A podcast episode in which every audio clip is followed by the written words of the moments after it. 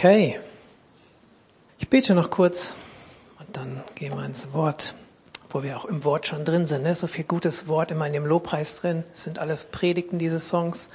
Danke, Herr, für deine Gegenwart und das macht den Unterschied, Herr. Und wir beten, dass du uns weiter damit beehrst, beglückst, Herr, frei machst, zu dir hinziehst.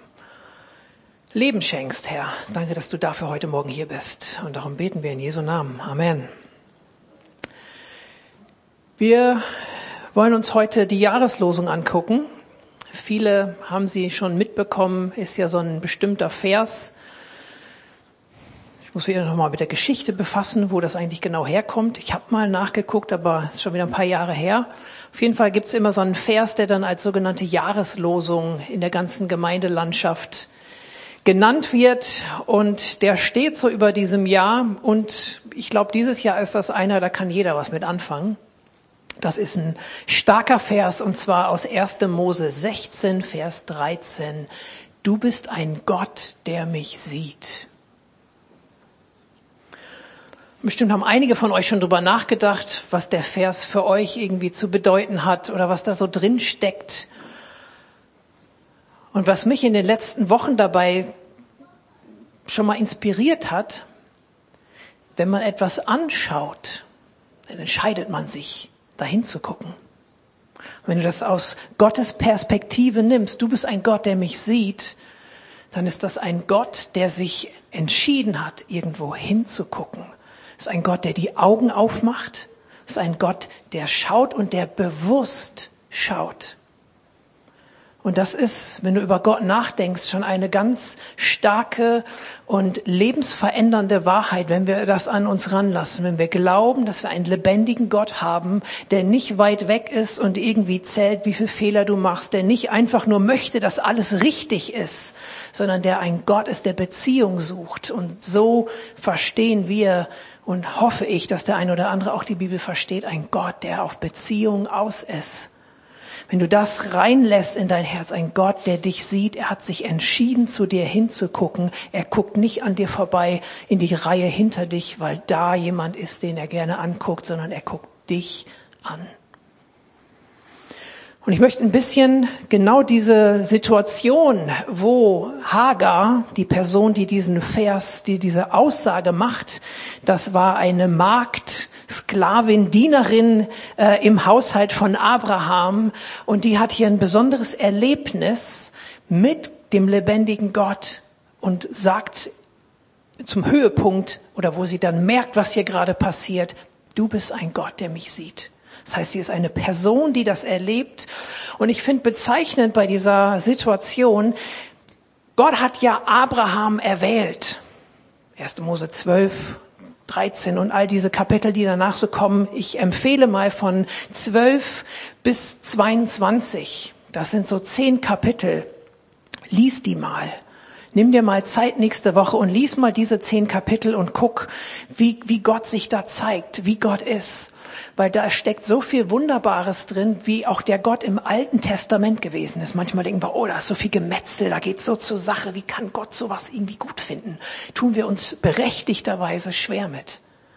Und ich bin nicht da, um dir das heute alles zu erklären und will dir auch Mut machen, dass du gar nicht sagst, okay, ich muss alles immer genau verstehen, wie Gott es macht. Aber du, der, der Weg beginnt damit, sein Wesen kennenzulernen. Und in diesen Kapiteln lernst du ganz viel über das Wesen Gottes, wie er ist. Und dass er auch im Alten Testament ein liebevoller, ein gnädiger und ein treuer Gott gewesen ist, der er heute noch ist. Und Gott hat ja Abraham erwählt und hat irgendwann gesagt, Abraham, geh raus aus dem Setting, in dem du da bist, aus dieser Familie oder aus diesem Lebensraum, der ja eigentlich ein wohlhabender Bereich war, Ur in Chaldea, das heutige Irak. Da war auf jeden Fall Wohlstand und alles Mögliche. Und wenn du die Geschichte von Abraham liest, er war nicht einfach so ein ähm, armer Wanderer, Beduine, der mit seinen Zelten von A nach B gezogen ist, weil er irgendwie nicht sich ein Haus leisten konnte. Abraham war stinkreich. Abraham war im Laufe der Zeit richtig wohlhabend und er hätte äh, sich es auch leisten können, auch eine Stadt zu bauen und auch einen Palast zu haben. Wenn du mal siehst, es gibt so eine Situation, er hat ja seinen, seinen Neffen Lot, mit dem er zusammen auszieht und der wird irgendwann mal gekidnappt, sag ich mal so ganz salopp, und dann zieht Abraham los und rettet ihn. Und da legt er sich mit verschiedenen Königen an. Und dann sieht man, der ist da mit seiner Mannschaft unterwegs, mit seinem Heer, mit seinen Gefolgschaften, mit auch mit Kriegern, mit Kämpfern, und die hauen den Lot da raus. Ich meine sogar, dass der sich dazwischendurch mit, mit fünf Königen anlegt. Das war dann jetzt nicht unbedingt äh, der Großherr von Persien, ähm, keine Weltreiche, aber er hat sich mit fünf Königen angelegt, um sein Lot da wieder rauszuholen und hat das geschafft. Und wenn wir später lesen, wo es auch über Abraham he heißt, dass er die Stadt Gottes, dass er die suchte, und nicht die Stadt. Er wusste, dass er hier keine Bleibe hat, sondern dass er eine ewige Bleibe bei Gott im Himmel hat, dass eine Stadt Gottes gebaut wird, ein, eine Gesellschaft, ein Zusammenleben, wo Gott und Mensch zusammen sind. Das hatte Abraham verstanden und er hätte sich eine Stadt und einen Palast bauen können, aber er wusste, es geht um mehr als um die Reichtümer hier und war deswegen Gott gehorsam. Deswegen ist er für uns auch der Vater des Glaubens. Im Kindergottesdienst muss man irgendwann den Kids erstmal beibringen, ähm, Vater Abraham heißt nicht, dass das Gott Vater irgendwie ist, sondern er ist der Vater des Glaubens. Er war derjenige, der der Erste war, zumindestens ist es hier so verzeichnet, Gott hatte immer Leute, die ihm treu waren. Von Anfang an über Noah und so weiter gab es immer welche, die mit Gott gegangen sind. Und das wird bis zum Ende so sein. Und ich hoffe und bete, dass du und ich genau dazugehören, dass wir mit Gott unterwegs sind. Jedenfalls ist er derjenige, der Gott geglaubt hat und nicht aufgrund irgendwelcher Taten oder sonstigen Sachen sein Leben mit Gott gelebt hat, sondern wie gesagt, okay, ich glaube dir Gott. Und deswegen hat Gott gesagt, hey, das ist Gerechtigkeit, weil du mir traust, weil du mir vertraust. Und deswegen hat er mit Abraham große Sache gemacht. Es war dann so, Gott hat Abraham verheißen, dass er viele Nachkommen hat. Abraham, der Vater von Abraham war, glaube ich, noch irgendwie 200 Jahre alt. Das heißt, der kommt irgendwie aus so einer Phase, wo die Menschen noch echt alt geworden sind. Hört sich crazy an für uns, aber ich glaube, an die Schrift. Ich glaube, dass das so die Wahrheit ist, dass die damals so alt wurden und dass dann, sagen wir mal, die Seuche der Sünde irgendwann stärker wurde und Gott hat es einfach auch begrenzt und gesagt, nicht älter als 120 Jahre. Das war dann einfach so. Ist ein anderes Thema, können wir mal ein Teaching drüber machen. Jedenfalls hatte der noch einen echt alten Vater gehabt, aber er kam auch in das Alter, wo man eigentlich keine Kinder mehr zeugt oder zumindestens wenn die Frau dann Richtung 80 geht, dann ist eigentlich klar, jetzt ist nicht mehr groß ähm, Honeymoon mit Kinderkriegen und so dran, sondern dann sind andere Phasen, äh, Enkelkinder und Enkel, Enkel, Enkelkinder irgendwann dran. Er war also über das Alter hinaus, aber Gott hat ihm versprochen, du wirst Nachkommen haben und zwar so viele, dass du es nicht zählen kannst. Ich äh, rutsche da so ein bisschen durch. Ich hoffe, ihr könnt mir folgen, weil ich, mir ist heute wichtig, dass wir den Kontext vor Augen haben, weil ich möchte heute Gottes Wesen, seine treue Gnade und dir gegenüber und auch seine Treue gegenüber seinem Wort herausstellen. Weil das so ein, das sind, das gehört natürlich zusammen. Aber da sind mir so ein paar Dinge aufgesprungen in diesen Tagen und die hoffe ich, dass die irgendwie rüberkommen. Gucken wir uns gleich genauer an. Jedenfalls hat er ja eine alte Frau, der Abraham, das ist keine Beleidigung, ich werde sie irgendwann treffen, ich gebe das einfach so wieder. Ähm, und Gott hat ihm verheißen, du wirst Kinder kriegen. So, du wirst Söhne haben. Und dann war das damals ja üblich im Haushalt, dann hat man irgendwie Sklaven, Mägde, alles Mögliche, Diener und so. Das war irgendwie safe, das war in Ordnung so. Und dann merkte auch die Sarah irgendwann, oh, das wird irgendwie nichts mehr mit uns. Gott hat aber verheißen, dass Nachkommen kommen werden.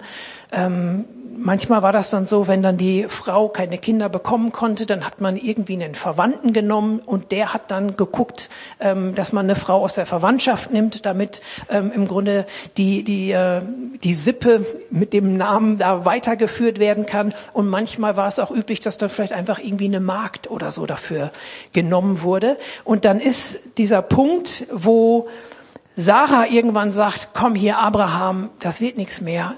Ich gebe dir Hagar und mit ihr kannst du ein Nachkommen zeugen. Und diese Hagar, die bekommt eben nachher dann auch ein Kind. Und diese Hagar ist diejenige, wo dieser tolle Vers, du bist ein Gott, der mich sieht, genannt ist. Und zwar ist dann der, der Fakt so, dass dann die Hager wirklich schwanger wird.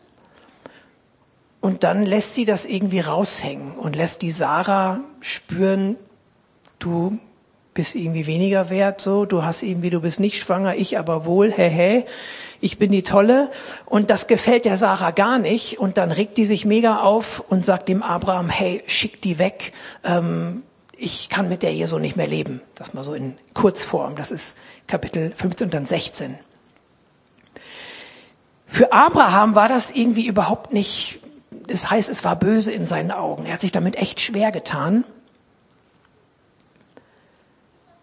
Aber gut, sie ist dann geflohen, die Hagar, und ist dann in die Wüste geflohen. Ich lese das mal 1. Mose ab Kapitel 16, Vers 7. Da floh sie in, vor ihm, Vers 6. Und der Engel des Herrn fand die Hagar an einer Wasserquelle in der Wüste, an der Quelle auf dem Weg nach Schur. Das war eigentlich auf dem Weg zurück nach Ägypten, wo sie herkamen. Und er sprach, Hagar, Magd Sarais, woher kommst du und wohin gehst du? Und sie sagte, von Sarai, meiner Herrin, bin ich auf der Flucht. Der sprach der Engel zu ihr, der Engel des Herrn zu ihr, kehre zu deiner Herrin zurück, demütige dich unter ihre Hände. Und der Engel des Herrn sprach zu ihr, ich will deine Nachkommen so sehr mehren, dass man sie nicht zählen kann vor Menge.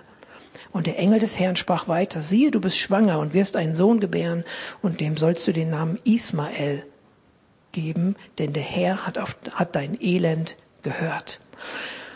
Und er wird ein Mensch sein wie ein Wildesel, seine Hand gegen alle ihn und alle gegen ihn erheben und er wird sich seinen Brüdern vors Gesicht setzen. Das heißt, er wird viel Stress haben. Da nannte sie, der, nannte sie den Namen des Herrn, der zu ihr geredet hatte. Du bist ein Gott, der mich sieht.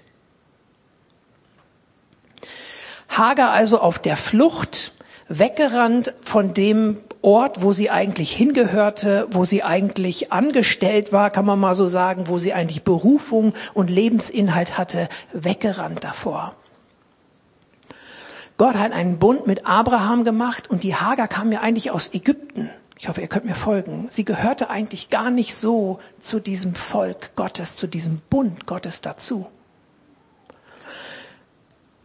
Und Gott hätte ja eigentlich sagen können, hey, die gehört sowieso nicht zu mir ich habe mit Abraham einen Bund geschlossen, dann soll sie halt zurück nach Ägypten gehen und dann ist auch gut. Ich weiß ja sowieso, dass Sarah schwanger wird und ein Kind kriegt. Lass die Hager doch einfach ziehen und wir haben alle unsere Ruhe. Aber so ist Gott nicht. Das Besondere, was sich hier zeigt, ist, dass Gott gnädig ist, jedem Menschen gegenüber, auch denjenigen, die jetzt erstmal gar nicht offensichtlich zu ihm gehören. Gott ist gnädig zu dir, als du noch Sünder warst. Er hat dich schon geliebt zu 100 Prozent, wo du noch gar nicht drüber nachgedacht hast, dass du mit Gott dein Leben leben möchtest. Oder wenn du es jetzt gerade nicht tust, dann liebt er dich trotzdem zu 100 Prozent. Und das Interessante hier ist, wir lesen hier von dem Engel des Herrn, habe ich vor ein paar Wochen schon mal drüber gesprochen. Es gibt einen Unterschied in der Bibel, wenn von Engeln gesprochen wird und von dem Engel des Herrn. Wenn von dem Engel des Herrn die Rede ist, das ist auch bei Gideon so, das ist bei Samson in der Geschichte dabei, das ist bei Josua so, da gibt's eine Masse an Bibelstellen, an Begegnungen, wo ein Engel des Herrn dem Menschen begegnet und der Engel des Herrn dann auch sich Anbetung, Verneigung, wo der das zulässt. Wo Menschen nachher aus dieser Begegnung rausgehen und sagen, das kannst du auch hier nachlesen, in der Fußnote heißt es, oh Mann, ich habe den gesehen, der Gott ist und ich bin am Leben geblieben, hat Hagar gesagt. Den war bekannt und bewusst, dass Gott sich manchmal, das siehst du auch später bei dieser erstaunlichen Situation, wo drei Besucher zu Abraham kommen. Das ist dann nachher 17, 18, 19, 1. Mose, wo total klar ist, Gott besucht Abraham in Gestalt. Und das ist, wessen salopp gesagt Job ist das, in Menschengestalt dem Menschen zu begegnen? Das ist Jesus. Vielleicht hört sich das für dich zu weit weg an, aber ich ermutige dich, auch hier das Wort Gottes nochmal neu zu lesen. Hier ist Gott, der sich zeigt, der Begegnung mit Menschen schafft in Menschengestalt. Und das, die erste Person, bei der er das macht, gehört gar nicht zum Volk Gottes. Das hat mich geflasht. Das heißt, Gott ist gnädig. Und dann macht er hier so eine herausfordernde Aussage und sagt zu Hagar, hey, dein Sohn Ismael, aus ihm wird eine riesen Nachkommenschaft kommen. Warum, warum sagt er das? Weil er vorher Abraham versprochen hat, hey, alles, was von dir an Nachkommen kommt, das werde ich segnen und da werden ganz viele raus. Gott hält hier einfach sein Wort. Könnte auch sagen, komm Hagar, die lassen wir mal ziehen. Aber er steht zu seinem Wort. Und das ist einer der Schlüsselpunkte für mich für heute Morgen. Natürlich liebt er dich und er tut Dinge für dich. Er ist dir gegenüber treu, aber er ist auch sich selber gegenüber treu und seinem Wort. Und vielleicht sogar noch, noch mehr will ich nicht sagen. Aber das ist ein ganz springender Punkt, dass Gott auf sein Wort Acht gibt und seinem Wort nachgeht und einfach treu seinem Wort gegenüber ist. Und deswegen schenkt er auch hier Nachkommen dem Ismael, der heiratet nachher eine Ägypterin, ist so ein Bogenschütze und man kann sagen im Grunde, dass äh, so die Türken, so dieser Bereich an Bevölkerung, das sind auch Nachkommen Ismaels. Ich will jetzt nicht politisch werden und sagen, die machen auch viel Stress, aber ähm, das eine oder andere liegt manchmal auch dann wieder nahe, warum manche Völker und Nationen sich bestimmt verhalten. Hier ist also die Hagar und Gott fragt sie, woher kommst du, woher kommst du und wohin gehst du? Für mich hat es auch in diesen Tagen noch gesprochen, du bist ein Gott, der mich sieht, du siehst mein Gestern, du siehst mein Heute und du siehst mein Morgen. Gott sieht einfach wirklich dein Jetzt, und darum geht's ums häufig am allermeisten, oh Mann, bin ich jetzt verstanden, ich will jetzt Hilfe, ich will jetzt verstanden werden, ich brauche jetzt Unterstützung. Gott sieht dein Jetzt, aber er sieht auch, woher du kommst. Er ist nicht der verstörte Professor, der, wo kamen die jetzt eigentlich nochmal her, so viele Menschen hier auf der Erde, äh, sag mal Hagar, woher kommst du? Der wusste das, woher die kommt, aber er sucht den Kontakt, hey, weißt du, wo du herkommst und eigentlich, hey, da gehörst du auch hin. Nicht fliehen nach Ägypten, sondern geh mal schön wieder zurück. Er sagt zu ihr auch nicht, du Frau Abrahams, sondern hey, du bist die Magd, du weißt doch eigentlich, wer du bist. Und dann will ich diesen Teil abschließen. Vielleicht bist du jemand, der auch mal wegrennt von Gott, der wegrennt von dem, von dem Ort der Bestimmung, an den du eigentlich gehörst. Und Gott fragt dich, woher kommst du und hey, wo willst du eigentlich hin? Bist dir, ist dir klar, wo du hingehst, wenn du diesen Weg so weitergehst? Und er schickt sie zurück und dann bleibt sie da erstmal. Nachher gibt's da wieder Probleme, aber da gehe ich jetzt erstmal nicht drauf ein. Das ist dann 1. Mose 21. Dann zieht sie davon mit ihrem 14-jährigen Ismael. Man denkt immer so, jetzt so ein kleines Kind dabei, aber der war schon 14, war ein Jugendlicher. Und ähm, da zieht sie dann auch wieder davon und wieder ist Gott da und begegnet ihr und hilft ihr. Ich möchte da ansetzen, Gott sieht dein Gestern, er sieht dein Heute und er sieht dein Morgen.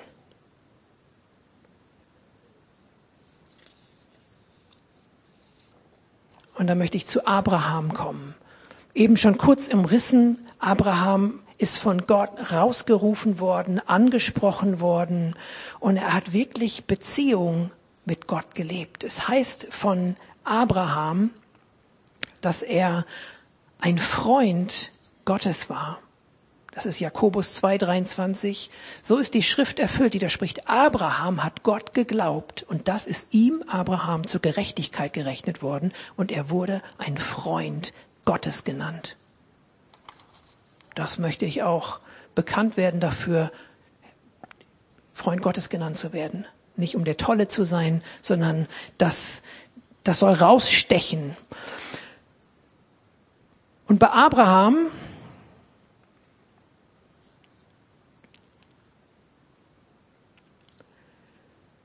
sehen wir die Verheißung.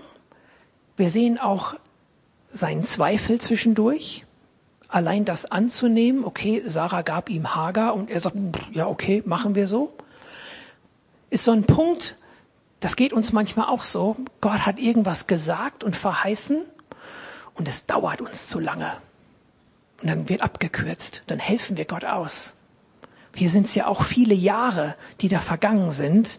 Ähm, Ismael, dann ist er da mit, ha mit Hagar nicht wirklich fremd gegangen, aber im Grunde Gottes Plan schon. Und dann vergehen ja, vergehen ja wieder 14 Jahre und Sarah hat immer noch kein Kind. Und dann ist es so, dass sie endlich schwanger wird. Und vorher sehen wir noch, wie wichtig die Beziehung, die gewachsen ist von Abraham. Abraham hat sich ja aufgemacht, hat Gott, ist ihm gefolgt, war gehorsam. Dann hat er mit Lot irgendwann, die waren alle so, sie wurden beide so reich. Da lesen wir, dass nicht mehr genug Platz war da, das Land. Dann hieß es, hey Lot, kommen wir beide, wir müssen uns irgendwie trennen, ähm, damit wir nicht Stress mit unseren ganzen Herden und so kriegen. Und da war Abraham so demütig und hat so gesagt, hey Lot, such du aus, welches, welches Land du haben willst. Und Lot hat sich das Beste ausgesucht und hat so ein bisschen die karge Hügellandschaft für Abraham gelassen. Ist auch keine Dummheit, sondern ein Vertrauen, was Abraham Gott gegenüber hatte. Sagte, okay, Gott hat gesagt, ich werde Land und ich werde Nachkommen haben. Er hat ihn das Land ja sogar durchschreiten und sehen lassen. Und da ist Beziehung zwischen Abraham und Gott gewachsen. Dann kommt der Punkt, wo Gott immer mal wieder seine seinen Zuspruch und seine Verheißung erneuert und wieder sagt, hey, du wirst ein Vater vieler Nationen sein und von dir aus wird auch ein Erbe da sein. Ismael war schon weg und dann hat er gesagt, so ja, ähm, wie soll das denn gehen? Ich muss mal gucken, dass ich das kurz finde. 1. Mose 17 ab Vers 15. Da heißt es, und Gott sprach zu Abraham, deine Frau Sarah sollst du nicht mehr Sarai nennen, sondern Sarah soll ihr Name sein. Und ich werde sie segnen und auch ihr gebe ich, und von ihr gebe ich dir einen Sohn. Und ich werde sie segnen und sie wird zu Nationen werden. Könige von Völkern soll von, ihn, von, soll von ihr kommen. Da fiel Abraham auf sein Angesicht und lachte und sprach in seinem Herzen, sollte einem Hundertjährigen ein Kind geboren werden und sollte Sarah eine Neunzigjährige etwa gebären? Und Abraham sagte zu Gott, möchte doch Ismael vor dir leben, also soll der doch der Erbe sein. Und Gott sprach, nein, sondern Sarah, deine Frau, wird dir einen Sohn gebären. Und ihm sollst du den Namen Isaak geben. Und ich werde meinen Bund mit ihm aufrichten. Das heißt, Abraham versucht immer wieder, hey, in natürlicher Hinsicht ist gar nicht möglich, komm, mach's doch mit, Is mit Ismael. Und ich finde es irgendwie krass, es gibt so ein, zwei Stellen, wo da heißt, Gott sagte Nein. Stell dir vor, du bist mit Gott im Gespräch und Gott sagt so krass, nein, so ist das nicht. Nicht so böse wie ich jetzt, wieder anders gesagt haben. Aber wie, wie stark muss diese Beziehung zwischen Abraham und Gott gewesen sein, dass die sogar dieses Nein von Gott ausgehalten hat? Ich musste dabei an die Situation denken, wo Zacharias der Vater von Johannes dem Täufer. Lukas 1, 18, irgendwie sowas. Ähm, wo, wo, der, wo ein Engel zu Zacharias, dem Priester, kommt und ihm im Allerheiligsten äh, sagt, hey, deine Frau Elisabeth, die wird schwanger werden und die war auch schon viel zu alt. Und das wird Johannes der Täufer sein, der wird vor dem Herrn hergehen. Und dann lesen wir, dass Zacharias, dass der irgendwie zweifelte und sagte, du, Warum, wie soll das denn gehen? Die ist viel zu alt. Und die Konsequenz war, dass Zacharias dann erstmal stumm war. So nach dem Motto, ey, halt lieber den Mund mit deinem Zweifel, ist mal plump ausgedrückt, bis das Kind da ist, ist man mit Negativreden jetzt genug. Und dann kommt er raus und ist erstmal stumm und alle denken, ah, okay, er hat irgendwie eine Begegnung mit Gott gehabt, aber jetzt redet er nicht mehr. Der war dann stumm, bis die Geburt da war. Und ich habe mich gefragt, wie eigentlich wie unfair Abraham sagt, ach komm, nimm doch Israel. Gott muss sogar sagen, nein. Und bei Zacharia ist es so, ähm, der sagt, boah, wie soll das denn gehen, zweifelt, und der ist stumm. Warum? Und ich mache da jetzt keine Theologie raus, aber was mich dabei angesprochen hat, Abraham hatte eine Beziehung ich will dem Zacharias das nicht absprechen. Er war Priester, er war in einer religiösen Ordnung drin, da musste das eine nach dem anderen in einer gewissen religiösen Ordnung sein. Und das hat er sicherlich alles richtig gemacht, aber Abraham hatte Beziehung und er hatte eine Verheißung. Er hatte eine Verheißung, bevor der mit Gott ins Gespräch gegangen ist. Und ich denke, für Zacharias war das so ein Moment, er hat eine Begegnung, aber auch krass, ein Engel gibt ihm da eine Message. Und eigentlich, wenn dir ein Engel eine Message gibt oder so, dann finde ich, hast du eigentlich alle Beweise auf der Hand, dass da was dran ist. Und er hat, er hat aber da irgendwie Zweifel gehabt. Und ich glaube, die Verheißung, die Abraham hatte, zu der hat sich Gott gestellt. Und deswegen war da, war da einfach ein anderes Outcome drin. Deswegen war da ein anderes Ergebnis. Und deswegen war das nicht so wie bei Zacharias. Ähnlich Adam und Eva. Und, und Eva gab Adam, Sarah gab Abraham. Ne? Wir jetzt auch nicht übertreiben mit diesen äh, Beispielen, aber Abraham und Sarah, sie hatten, sie hatten eine Verheißung. Adam und Eva hatten einen Auftrag. Sicherlich hatten die auch, die wandelten mit Gott irgendwie in der Kühle des Abends, irgendwie durch, durch den Garten. Da war auch Beziehung da. Aber ich möchte das, und wenn es einfach nur ein Beispiel ist, was, was irgendwie Klick macht, Gott hat eine Verheißung, er hat ein Wort und auf das stellt er sich und dem gegenüber ist er treu.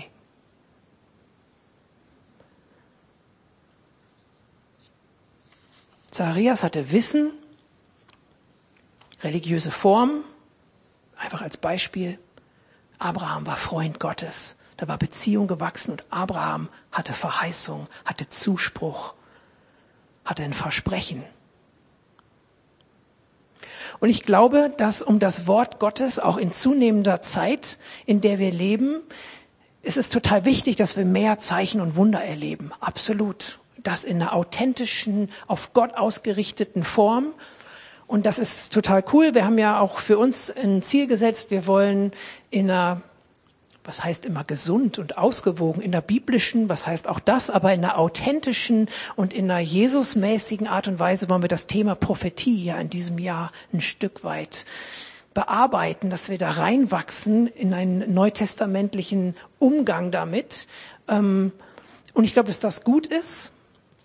Und besonders zum Ende der Zeit ist es immer wichtiger, dass Gottes Kraft und Macht auch sichtbar ist. Jesus hat mit Wort und Tat das Reich Gottes gezeigt und offenbart und das muss jetzt genauso sein. Aber ich bin überzeugt davon, dass die Grundlage dafür, eben das Wort Gottes, dass das auch noch total angefochten wird. Es wird einen Fight darüber geben, wer sagt denn, dass das alles stimmt. Und dann ist es gut, wenn wir Leute haben, die dir erklären können, wie das überhaupt, wie kam denn der Kanon zusammen? Wie kamen denn diese Briefe? Wer sagt denn, dass das überhaupt inspiriert ist? Will heute kein Zweifel nähern bei dir. Aber wenn wir auf Gottes Verheißung uns stellen, müssen wir umso klarer sein. Das ist das Wort Gottes. Zeichen und Wunder, alles Mögliche wird vergehen, sie werden zunehmen, aber das Wort Gottes bleibt bestehen. Kein i-Tüpfelchen davon wird, äh, wird verfallen. Und das fließt für mich genau in diese gleiche Richtung. Gott steht zu seinem Wort, deswegen müssen wir sein Wort auch kennen. Abraham konnte mit Gott so reden, weil er die Verheißung wusste und immer wieder sagen konnte, ja, ich glaub dir und oh, ich mach doch einen Shortcut, aber ich glaub dir doch wieder und da war was. Und wir brauchen das Wort Gottes als Fundament zunehmend in dieser Zeit, weil das ist das Nächste, was sie dir absprechen werden. Wer sagt, kann ja jeder, gibt viele Schriften.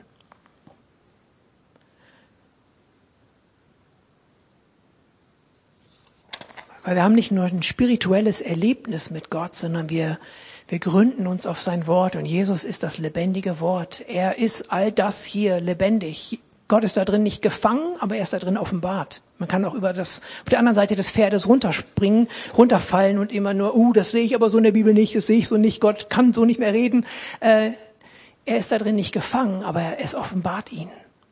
Und sein gesamtes Wirken können wir auf der Bibel, können wir da drin finden, das Fuß da drin. Du bist ein Gott, der mich sieht. Das ist eine bewusste Entscheidung Gottes. Ich guck dahin, ich guck dich an. Ich sehe dein Gestern, wo kommst du denn her? Ich sehe dein Jetzt und ich sehe, wo du hingehst. Und er sieht sogar denjenigen, der eigentlich vielleicht gar nicht so wirklich mit Gott geht. Derjenige, der ihn noch nicht kennt, auch den sieht er und ruft er in die Beziehung. Und dann sieht er den, mit dem er schon einen Bund hat, wo er ein Versprechen hat. Und er wünscht sich, Freundschaft. Von Abraham heißt es, er wurde Freund Gottes genannt. Und ich will dir Mut machen, dich neu Gott auszusetzen in diesem Jahr und Freundschaft zu kultivieren. Dann kannst du auch mal ein Nein von ihm vertragen. Wenn diese Beziehung da ist, dann ist es nicht nur religiöses Abhaken, sondern dann kannst du dich auf sein Wort stellen, das Wort wird lebendig und du kannst mit ihm Beziehung leben. Gott zeigt sich Abraham hier auch in einigen Sätzen mit dem typischen Ich bin. Das kennen wir von Jesus. Ich bin dein Gott. Ich bin der, der dich dahin und dahin führt. Das ist eine persönliche Offenbarung Gottes mit Abraham. Und das ist einfach klasse, wenn wir das für uns als Vorbild nehmen und dem einfach nachjagen in diesem Jahr. Von daher nimm einfach gerne mit, dass Gott dich sieht und dir gegenüber treu sein möchte. Aber der vielleicht heute noch entscheidendere Punkt ist, dass er seinem Wort gegenüber treu ist. Dem gegenüber, was er sagt. Und dann ist es so wichtig, dass wir hinhören. Gott, was hast du denn zu sagen?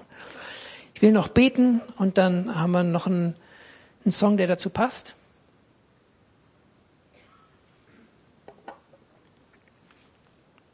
Ich bete einfach ein bisschen, was für dich passt. Das nimmst du mit. Vater, ich will dir danken für dein Wort. Danke, dass wir diesen starken Vers haben, der bei diesem Ja steht. Du bist ein Gott, der mich sieht. Du siehst nicht nur den anderen. Herr, ich bete für jeden, der hier ist, Herr, dass du ihn neu persönlich ansprichst.